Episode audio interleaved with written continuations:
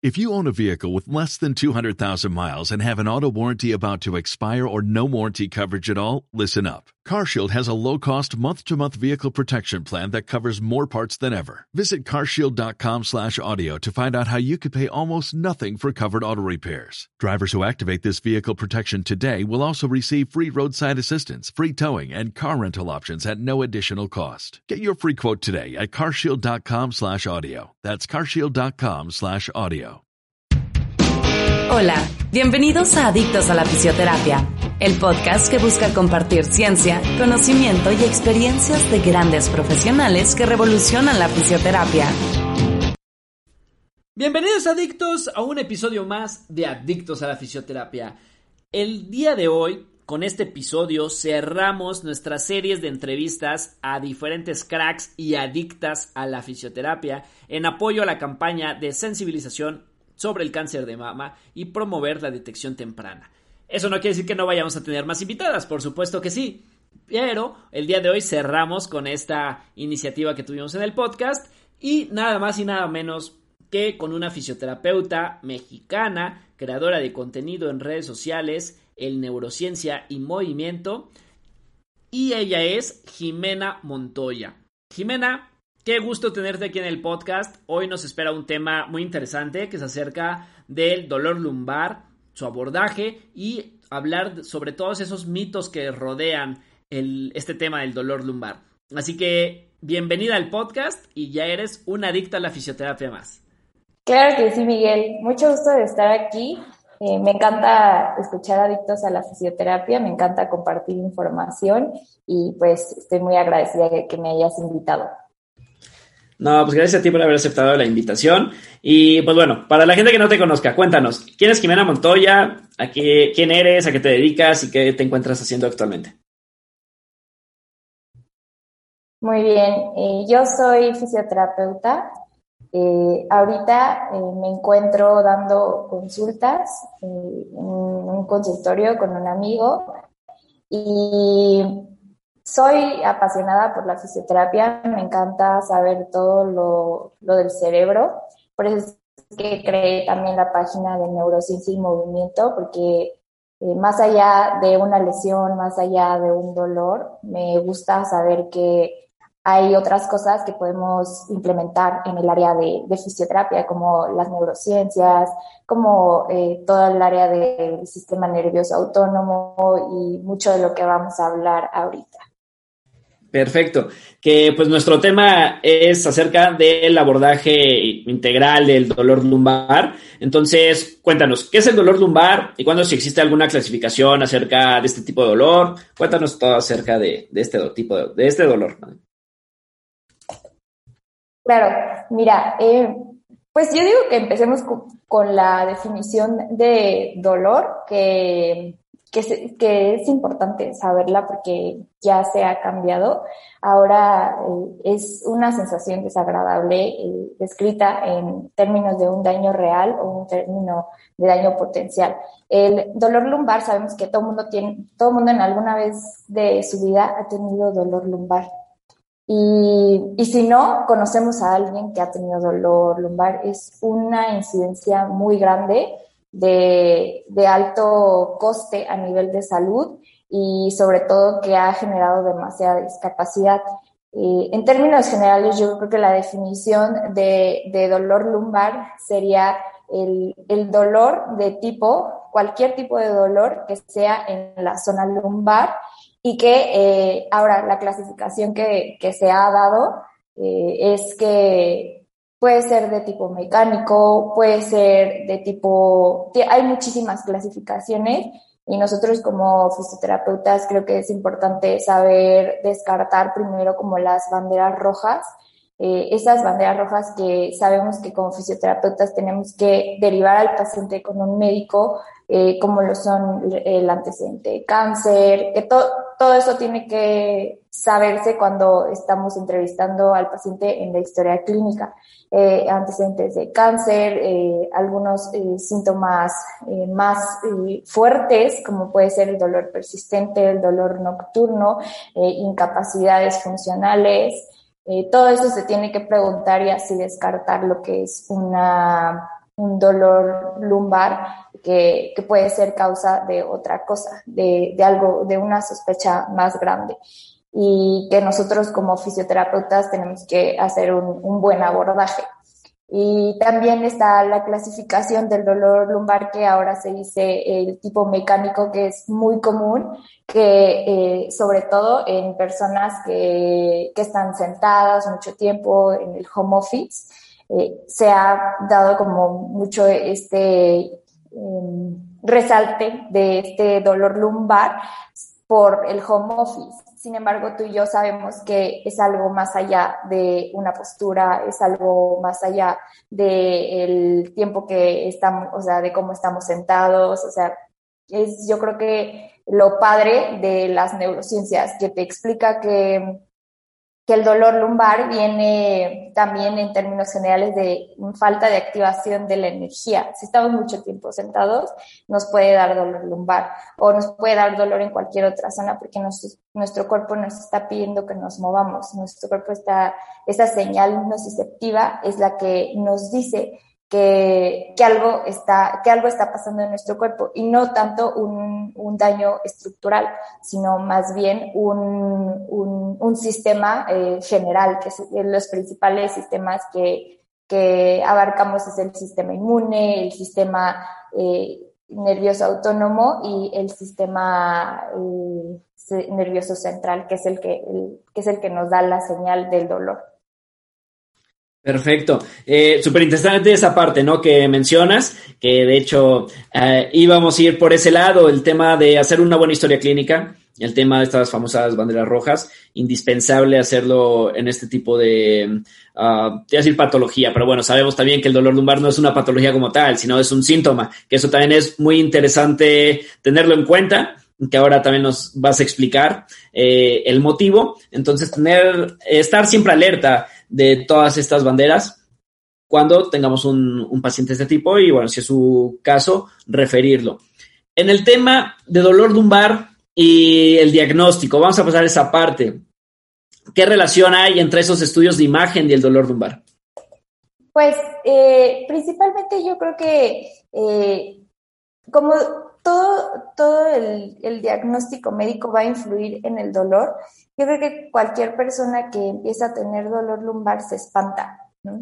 Dice, por todo lo que ha escuchado, por todo lo que le han dicho a la gente, eh, principalmente sobre hernias discales, sobre eh, también el, la, el desgaste, pero es importante que nosotros como fisioterapeutas eh, les demos ese ese peso de que, ok, eh, estás yendo al médico, tienes, eh, te sacaron una placa, te sacaron una resonancia magnética, te sacaron una radiografía y sí, o sea, puede ser que sí tengas el, el como tal la sintomatología y también eh, se vea en la imagen, pero sabemos que hay mil personas que ni siquiera se han sacado una, una prueba de imagen y aún así eh, no presentan ningún dolor. Y eso es, eso es lo interesante de todos los estudios que se han hecho sobre dolor lumbar,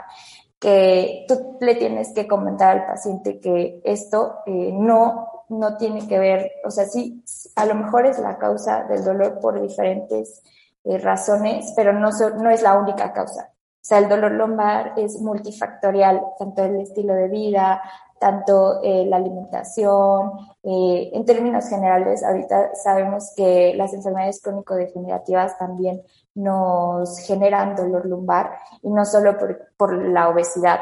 Eh, sabemos que hay vías metabólicas que están influyendo, o sea, por ejemplo, el, el cortisol es un gran estresor en el cuerpo. Cuando eh, una persona está estresada y lo genera a través del, del dolor lumbar, bueno, eh, puede ser en cualquier tipo de, zona, pero eh, ahorita que nos estamos enfocando a esta, sabes que el cortisol es eh, el estresor más grande en nuestro cuerpo y que nuestras vías metabólicas además no van a funcionar de la misma manera, puesto que los glucocorticoides, las catecolaminas tienen influencia también en la neuroinflamación. Ese es, de acuerdo contigo en toda esa parte. Y ya que mencionas eh, ese tema, ¿no? De que el dolor lumbar viene prácticamente de un origen multifactorial. Y aquí llega también un punto que me gustaría tocar, que es acerca de la importancia de este rol biopsicosocial en el tema del dolor lumbar. Entonces, ¿qué nos puedes decir al respecto? Claro, el modelo biopsicosocial. Yo creo que lo hemos escuchado mucho, ¿no? El, el llevar a la persona a sus esferas y en la carrera nos dijeron mucho del modelo biopsicosocial, pero ¿cómo lo llevamos a cabo? O sea, que tenemos a la persona enfrente, eh, le hacemos una historia clínica, estamos sabiendo su sintomatología, estamos haciendo, sabiendo sus antecedentes heredofamiliares, eh, eh, sus antecedentes personales, su estilo de vida. Desde ahí tú puedes saber en la parte biológica qué es lo que le está pasando. ¿Y cómo juntas la parte psicosocial? Pues eh, tienes que entrar en un contexto de eh, factores, eh, qué, qué, tantas limitaciones está presentando ese paciente, o sea, por ese dolor. Porque puede ser que se dedique a, en, su empresa a cargar cosas, o se dedique a estar sentado, o se dedique a estar mucho tiempo parado y, llega y te dice, tengo dolor lumbar y me impide hacer mis actividades. Ese es el modelo biopsicosocial. De hecho, la CIF lo marca mucho, la Clasificación Internacional de la Funcionalidad. Eh, además de las deficiencias estructurales y de las deficiencias funcionales que presentan los pacientes, también te marca las limitaciones las limitaciones en la actividad, las limitaciones en la participación, en las tareas del hogar. El, eso, es, eso es un modelo biopsicosocial. Y sobre todo también eh, el, el miedo al movimiento, a partir de este dolor lumbar, el miedo al movimiento, lo tenemos que ver como un modelo también biopsicosocial, porque sabemos que eh, el miedo es un limitante, es un, es un limitante a nuestra terapia es un limitante a que el paciente realice ejercicio. Y tú, eso es lo importante también del abordaje integral. O sea, tú debes de saber cuando el paciente presenta síntomas de ansiedad, cuando presenta síntomas de depresión o cuando eh, va más allá, porque sí, es, yo creo que nunca, la verdad es que tengo una gran idea y me gustaría como eh, plasmarla algún día, que trabajemos en un abordaje integral junto con nutriólogos, psicólogos, eh, fisioterapeutas, médicos. Creo que esa es mi tirada, o sea, algún día poner una clínica donde podamos trabajar todos en conjunto y que no una carrera sea más que otra, sino que eh, siempre se vea por, la, por sacar adelante al paciente. Ese es. Y tocaste un punto bien importante que también es hacia dónde vamos, que es el tema del movimiento, el tema del ejercicio. Uh, totalmente de acuerdo contigo, donde estos pacientes que presentan dolor lumbar siempre va a haber ese miedo, ¿no? Esa famosa eh, kinesiofobia.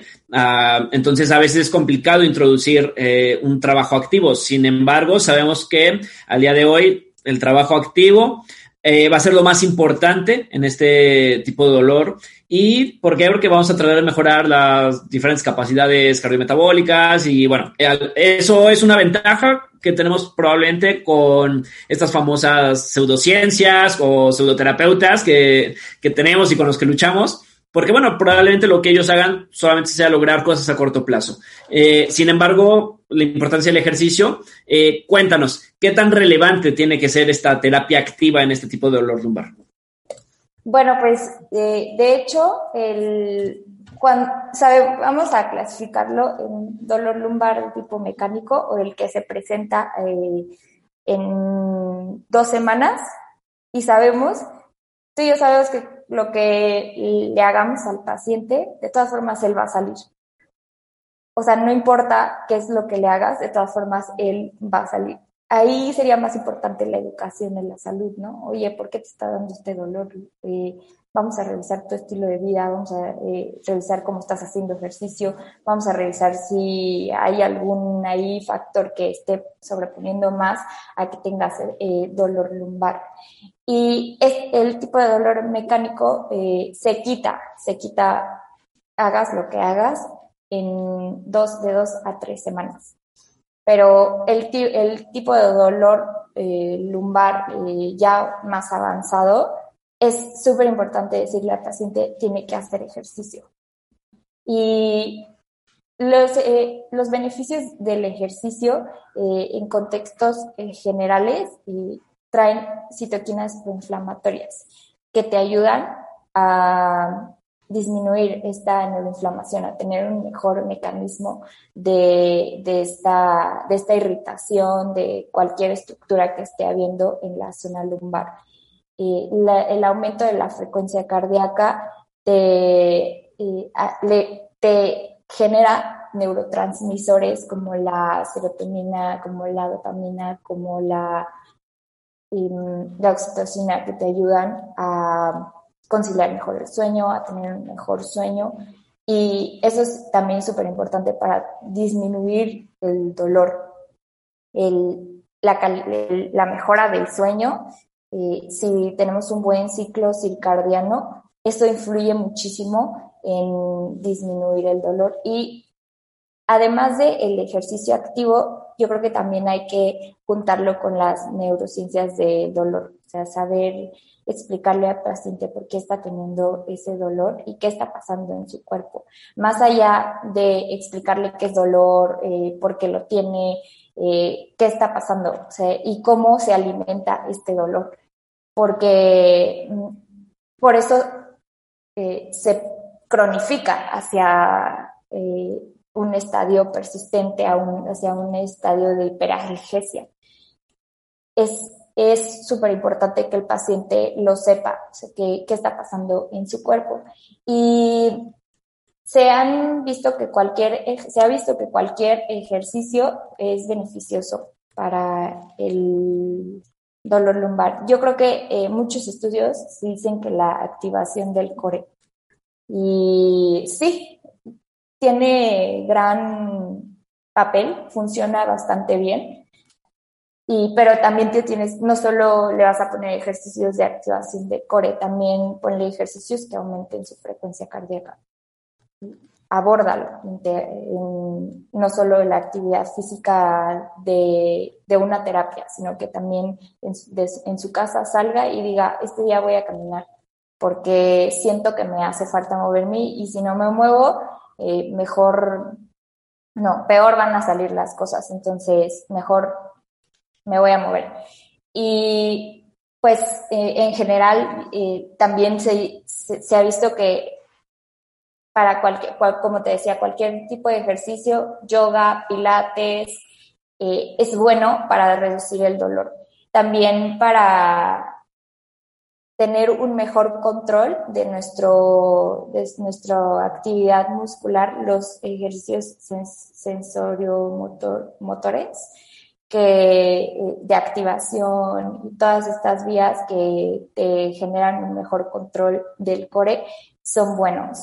Y también eh, ejercicios de la salud mental, ejercicios de resistencia, ejercicios aeróbicos. Es lo mejor que, se puede hacer para el dolor lumbar. Claro. Eh, Súper interesante esta parte, ¿no? Como bien comentas, eh, creo que siempre indispensable tanto adaptar estos, estos ejercicios eh, al paciente, a las demandas que va a tener. Ah, sabemos que, como bien lo comentas, ¿no? El simplemente hecho de caminar a veces puede ser el ejercicio más infravalorado, eh, que la evidencia te dice que caminar a veces solo cinco minutos diarios mejora el dolor lumbar, subir un determinado número de escalones ah, también te va a mejorar el dolor lumbar. Entonces, eh, realmente mm, podemos comenzar desde esa parte. Y mencionaste también un punto súper interesante que también me, gustaría tocar, que es el tema de la educación a los pacientes. Más o menos nos has hablado un poco, pero tú, en lo personal, ¿qué estrategias usas para poder educar a tus pacientes con dolor lumbar crónico? Y fíjate que es algo súper interesante porque no con todos los pacientes puedes utilizar el mismo. creo que todos aprendemos de diferente forma y creo que todos entendemos eh, de diferente forma. Entonces, tienes que ver tú qué opción es la mejor. De hecho, ah, ahí la evidencia se ha visto que las imágenes, o sea, lo visual, es mejor comprensible y mejor adherido al paciente sobre la, sobre las, la educación en dolor. También existe el, el libro, el libro famosísimo, el de Explicando el dolor de Mosley, que creo que es un buen libro para que los pacientes comprendan y si le gusta leer, pues pásaselo. No, no creo que eh, tenga ningún, mm, ninguna limitación en leerlo. Pero yo, en lo personal, sí les explico. O sea, y no uso, es, es muy difícil porque no uso algunas palabras que sé que podría utilizar con eh, profesionales de la salud. Entonces, sí es un poco difícil, tienes que ir viendo qué tanto está comprendiendo, si le está gustando lo que le estás diciendo. Y, pero lo que más importa es que no pierdas los, o sea, no, no pierdas los términos fisiológicos, no pierdas los términos anatómicos, porque al paciente le gusta saber, así como va al médico y le dicen, tiene una eh, hernia discal. Tú tienes que decirle tal cual, eh, esto está pasando. Yo, yo uso metáforas, pero eso se los uso ya como para finalizar, para concluir, como para cerrar. Al principio yo les explico, eh, mira, tú tienes esta, esto, eh, tienes el, el, dolor. Ese dolor se fue activando, no, no fue de la noche a la mañana. O sea, eso ya, ya estaba ahí y se generaron señales que viajaron hasta, hacia tu sistema nervioso central. Tu sistema nervioso central es, tu, es todos tus nervios, tu médula espinal y tu cerebro. Eh, tu cerebro tiene diferentes estructuras que saben si ese dolor eh, lo pueden aliviar junto con eh, tus emociones, junto con tus experiencias previas, junto con tus creencias, junto con eh, todo tu concepto de dolor. Si no se te quitó ese dolor es porque algo pasó, o sea, algo sigue ahí activándose que hace que tu dolor persista. Y eh, también tenemos diferentes, pero si tú, bueno, les explico como todo eh, a grandes rasgos y luego les, les explico como las, lo que deben realizar para bajar ese dolor. O sea, como hay que quitar esas señales que se están activando. Y nos vamos desde todo. O sea, una, eh, vámonos desde qué tanto estrés tienes hoy en día. Dos, qué creencias tienes hoy en día. Dos, digo tres, eh, ¿qué expectativas tienes? ¿Qué quieres que yo te haga? O sea, como paciente, ¿qué expectativas tienes? Porque eso influye muchísimo. ¿qué, ¿Qué emoción te está generando este dolor? Porque el, el área de la corteza frontal está influenciada mucho por la cognición y la emoción. Si nosotros no sabemos percibir qué emoción tenemos, eh, al cuando ya la logramos visualizar, entonces, ah, ok, esta es la emoción que tengo, pero va más allá de lo que estoy teniendo como, eh, como un dolor, sino que es, es porque no puedo hacer cosas, es porque me limita muchísimo el realizar actividad física, me limita mi trabajo. Entonces, poco a poco tú vas viendo, pero sí es un tema que a mí se me ha complicado en lo personal, pero creo que he logrado que los pacientes entiendan. Claro, que es la parte más difícil, ¿no? La, la parte más fácil es la teórica, pero la más difícil es llevarla a la práctica y como bien comentas, cada paciente uh, tiene experiencias diferentes, entiende de una manera diferente este tema del dolor y tiene expectativas diferentes, como bien lo, lo mencionaste. Y aquí me gustaría preguntarte, ¿cómo manejar las expectativas que tiene el paciente, sobre todo respecto a estos pacientes que han tomado ya una terapia previa y han tenido experiencias con un tratamiento más convencional, ¿no? Eh, llámese agentes físicos, masaje, terapia manual, algo más a corto plazo. Uh, ¿Cómo manejas esas expectativas? es importante que sí sepas, o sea, ha ido, o sea, le preguntes, ¿ha ido con alguien más? Y ya te diga, sí, pero no me hizo nada, o sí, pero me puso esto y no, no me funcionó, o este, ¿qué ejercicios le dieron? Ah, pues me pusieron tales y sí, sí los utilizo de vez en cuando. Eso te habla que no tiene una adherencia el tratamiento, que, que, que lo que le puso fue más como para aliviar su dolor a corto plazo que a largo plazo. Entonces, eh, yo lo que suelo manejar con los pacientes es al día a día irles preguntando cómo se sienten. O sea, vamos a hacer, yo lo combino con terapia manual, ¿no? Al principio empiezo con terapia manual, 10 minutos, y, y veo, cómo, o sea, le pregunto, ¿cómo te sientes? Me dice, bien. Ok, vamos bien, ¿no? O hago una técnica y le pregunto, eh, ¿se te está bajando el dolor o te está aumentando? No, sí se está bajando. Entonces, como que ellos solitos se dan cuenta que en el momento de que tú estás haciendo la terapia ya, ya, está, ya está funcionando, que no tienen que esperar tanto tiempo para que funcione. Y lo que hago mucho es que también les pongo, a veces les tomo fotos, por ejemplo, mira, o, o videos, mira, antes lograbas hacer esto y ahora en una semana ya lo, logras hacer eso o cómo te sientes eh, hace una semana, o sea, por ejemplo, pasó una semana y lo vi dos veces o una vez. ¿Cómo te sientes ahora? no, sí, mejor, ya me puedo agachar más. Ese es un logro. y luego se los, marco mucho como objetivos.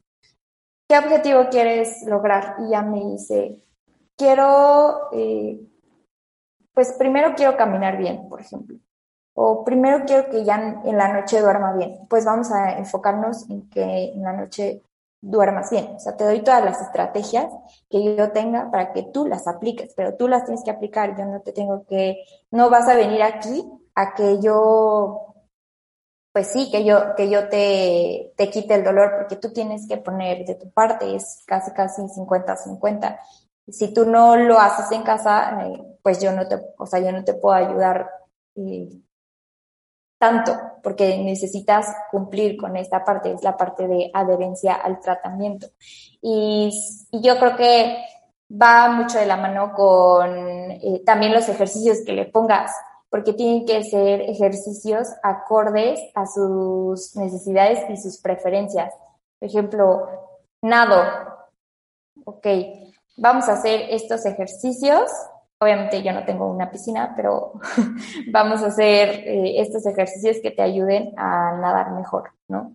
Y o vamos a hacer esto activación del core y cuando estés, cuando antes de que vayas a nadar, eh, lo haces para que tengas un un buen pues sí, una buena activación de ese core ya cuando nades, tu cerebro ya va a estar como pensando de que, ay, lo tengo que hacer. Y ya, esos son los, los, como los que me han funcionado más, como ir de acuerdo a sus actividades, ya sea deportivas, sus actividades, la que sea, irlo complementando con ejercicios de ese tipo, no tanto ejercicios de levanta la pierna y diez veces, uno, dos, tres, cuatro, no, este, son retos, son retos que le tienes que poner al paciente.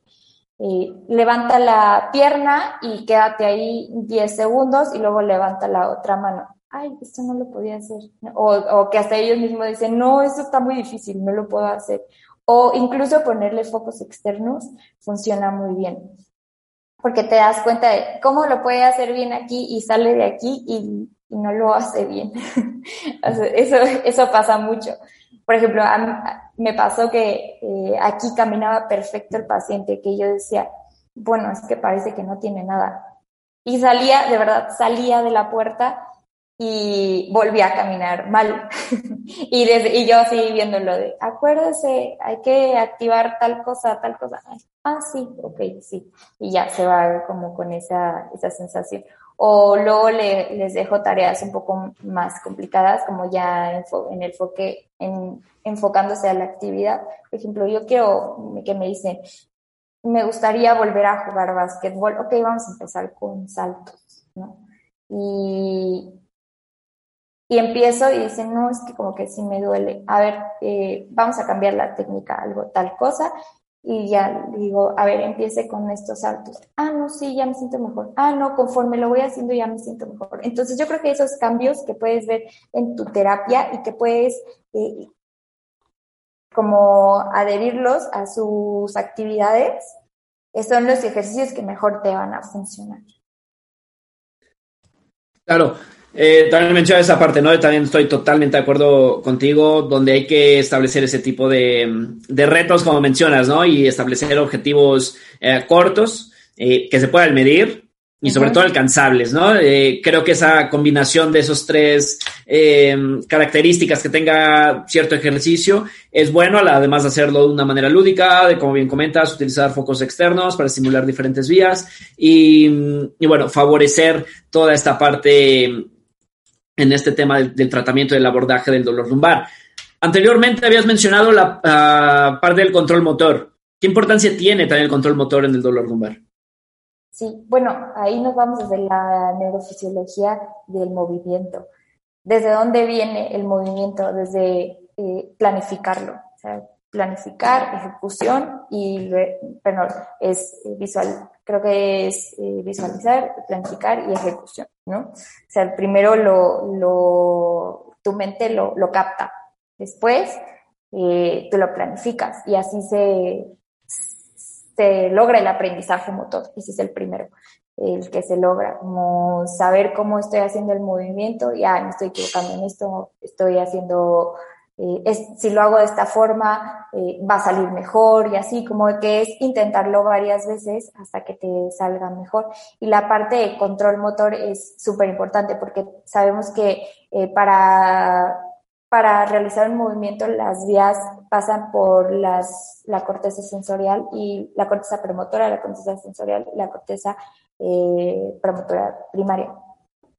Corteza motora primaria, perdón. Y todo eso hace una conexión y después se va hacia los eh, ganglios basales, eh, baja y ya entonces tienes tu movimiento. Es, sí, yo lo que, lo que hago es que primero eh, sepan, antes de tener algún movimiento, primero eh, sientan. O sea, si tú pones cualquier como objetivo sensorial, o puede ser visual, o puede ser auditivo, como puede ser mm, todo, o sea, lo que tú quieras, de ahí va a salir el control motor porque primero estás alterando una vía sensorial. Primero estás estimulando más bien una vía sensorial y después ya estás metiendo una vía motora. Cuando tú ya tienes, o sea, la vía sensorial como bien planificada, entonces el, movimiento va a salir solo. Yo lo uso mucho, por ejemplo, con estímulos, con el metrónomo es, es muy bueno. Pones diferentes ritmos y mm, primero me va a hacer en un tiempo, ¿no? levante este brazo o en caso del dolor lumbar, contracción de abdomen en, este, en el primer tiempo, ¿no? Lo, contracción de abdomen en el segundo tiempo eh, contracción de abdomen en cuatro tiempos, no sé, y sosténlo, y así, y así vas generando mayor control motor, mayor control motor, y luego metes los desafíos, ¿no? Ahora en una superficie eh, inestable, ahora eh, con, con otro objetivo. Así puedes estimular el control motor. Genial. Y vamos a ir cerrando pues con dos temas controvertidos. Uno de ellos ya lo tocaste anteriormente, pero vamos a profundizarlo un poco más. El tema y el mito de la postura relacionada con el dolor lumbar. ¿Vale? Entonces, ¿qué nos puedes decir acerca aquí de esta parte? Bueno, eh, fíjate que es interesante cómo todos relacionan que la postura nos genera un dolor lumbar. y voy desde posturas en bipedestación y posturas en sedestación. Y yo creo que es porque también hemos, mm, nosotros como fisioterapeutas valoramos la postura. O sea, en primer lugar es eso. creo que sí es importante porque tienes que saber pues qué deficiencias musculares hay y y como cómo podrías como compensar estas deficiencias musculares, pero yo por lo que he visto es incómodo que eh, nosotros como fisioterapeutas estamos valorando a la persona en su postura. Es muy incómodo porque entonces el paciente está generando información de que hoy me está viendo que tengo el pie pie en o bueno, que pie en este caso, que pie desviado, o que tengo una pierna más corta que otra, o que tengo eh, hiperlordosis, que es súper típico, ¿no? Porque todo el mundo, bueno, no todo el mundo, pero la mayoría de personas me ha preguntado como de, oye, ¿crees que mi dolor lumbar sea por hiperlordosis? Y le digo, no, o sea, tu lordosis es normal, o sea, tú Claro, o sea, todos tenemos diferentes curvaturas, diferentes niveles de, diferentes grados de curvaturas, pero no, no es por eso. Y ahora, si nos vamos más en, el, en la parte de, de estos, esta ayuda ergonómica que ahora tenemos como el cojín lumbar, que la, que la silla esté en tal posición, que tus piernas a 90 grados, tu computadora esté hacia el frente y así. Es una postura cómoda, claro. Pero si tú te pasas en esa postura, ¿qué serán? Mm, ¿Cuatro horas? ¿Tú crees que sea por la postura o crees que sea más bien porque estás cuatro horas sentado y que tu actividad eh, parasimpática está disminuyendo los niveles de perfusión sanguínea hacia, el, hacia los tejidos y tal cual el cerebro, o sea, te, estás teniendo tanto marcadores eh, neuroendocrinos que te están generando este dolor, no tanto porque estés en una mala postura, sino que más bien ya pasaste mucho tiempo y eh, hay daño, o sea, este tipo de daño como esta hipoxia a nivel de los trapecios, que también es muy típico que, que lleguen los pacientes, ¿no? Como el tengo, y sobre todo que me impresiona que llegan como ya diagnosticados, ¿no? me contracturé en, de los trapecios o me contracturé de la zona lumbar y, y, buscan, buscan que los, los descontractures, pero hay que explicarles la importancia de la activación de la energía, o sea, lo que tu cuerpo te está pidiendo, que es eh, pararte, pararte cada hora, 40 minutos y elevar tu frecuencia cardíaca, porque eso es lo único que te va a funcionar para que no tengas dolor lumbar en, en, si estás mucho tiempo sentado o para que no tengas dolor lumbar si, si te la pasas trabajando. Así es, súper interesante también. Y ya para ir cerrando el tema, también todos estos mitos, ¿no? Cuando estos, eh, estos mitos que rodean, sobre todo los ejercicios tanto de flexión y extensión lumbar, eh, ¿son buenos, son malos? ¿Por qué estos mitos? Cuéntanos también aquí de esto. Ok. Lo, ningún ejercicio yo creo que es malo. No sé si estás de acuerdo conmigo. Totalmente. ningún ejercicio es malo. A veces nos dicen que hacer mucho abdominales te va a generar que tengas eh, una lesión en zona lumbar. Nuestro cuerpo se adapta. No, tenemos un sistema que se llama el sistema de, bueno, no es sistema, más bien es el término de homeostasis. Entonces, nuestro cuerpo, eh, referente a una carga, que es la carga alostática, es eh, cómo, se, cómo se adapta o cómo se equilibra, ¿no? Si, obviamente, si nuestro cuerpo es, no está acostumbrado a hacer cierto tipo de ejercicios y tú de un día para otro le metes muchísimos ejercicios de, de flexión y va a haber algún estímulo que te, que te haga que tengas dolor, pero no es que vayas a tener un daño tienes que equilibrar, o sea, ok, estoy haciendo ejercicios de flexión y ahora voy a hacer también ejercicios de extensión porque la extensión también es súper importante. O sobre todo estos mitos de si tiene la hernia eh, hacia, posterior, hay que hacer extensiones, ¿no? Puras extensiones, puras extensiones, los ejercicios típicos de Mackenzie. Y Y es como, no, o sea, también tienes que hacer ejercicios de flexión, o sea, porque tienes que darle esa movilidad a la columna, tienes que darle ese control a, la, a nuestra zona lumbar, a, a nuestros miembros inferiores, a nuestros miembros superiores. Entonces, eh, sí, sí, sí, todavía, eh, hoy en día todavía hay muchos mitos sobre qué ejercicio es el peor para la zona lumbar. Y yo cuando me preguntan les digo, no, ninguno. O sea, más bien hay que saber cómo, cómo lo estás ejecutando y sobre todo dosificártelo, porque en el ejercicio tú sabes que van al, vamos al gimnasio y no, sí puedes, el, entrenador, no, no, sí puedes, métele tal, tal, tal. Y, y ni siquiera tenemos activación de, del core o ni siquiera tenemos una buena activación en piernas o para cargar ese peso. Y entonces ahí eso es lo que pasa, que hay ese estímulo de daño. Entonces tú tienes que ir como dosificando la carga, dosificando la carga para que entonces sí no tengas ningún, ningún problema. Esa es súper bien y también 100% de acuerdo contigo en, en, toda esta parte y todos estos mitos que rodean al final a, estos ejercicios, ¿no? Que a veces llegamos a, satanizar en algún momento.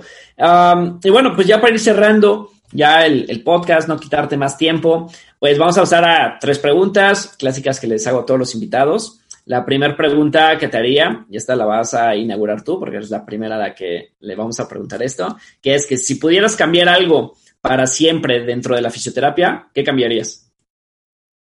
Es una pregunta interesante. Si me haces, si me haces pensarla, pero bien sería como si los pacientes me preguntaran a mí, ¿no? Si, si tienen un, como una oportunidad de cambiar como su dolor, en este caso dolor lumbar o en cualquier caso dolor crónico, si me lo llegaran a preguntar, como hay pacientes que tienen oportunidad de cambiar su dolor lumbar o su, o su dolor crónico, entonces creo que yo les diría que sí, que sí tienen una oportunidad y que solo hay que acercarse con un buen profesional de la salud. Perfecto, Jimena. Y pues nada, pues no te quito más tiempo, eh, agradecerte y antes de despedirnos, que nos menciones cuáles son tus redes, sobre todo donde publicas, eh, no sé si aparte de Instagram publicas en otro lado y si no, cuál cómo te pueden encontrar por si tienen ahí alguna duda y que te puedan escribir. Claro que sí. Mis redes son eh, Neurociencia y Movimiento en Instagram y en Facebook también Neurociencia y Movimiento. Solo tengo esas dos. Perfecto. Donde, bueno, ahí creas contenido eh, precisamente, como bien lo dicen, ¿no? De neurociencias, toda esta parte eh, de estar nervioso, muy interesante. Así que ahí te pueden seguir. Y pues nada, pues agradecerte tu tiempo, toda tu disposición, el compartirnos un poquito tanto de tu experiencia, de tus conocimientos y pues invitada para cuando gustes volver. No, hombre, muchísimas gracias a ti espero que les sirva esta información. Y pueden contactarme cuando ustedes quieran, pueden preguntarme cuando ustedes quieran y hay que seguir aquí escuchando cada podcast de cualquier profesional de la salud porque eso nos hace crecer como comunidad de fisioterapeutas. Gracias por escuchar Adictos a la Fisioterapia. Si te ha gustado este podcast, compártelo y recuerda seguir Adictos Podcast en Instagram para no perderte ninguna novedad.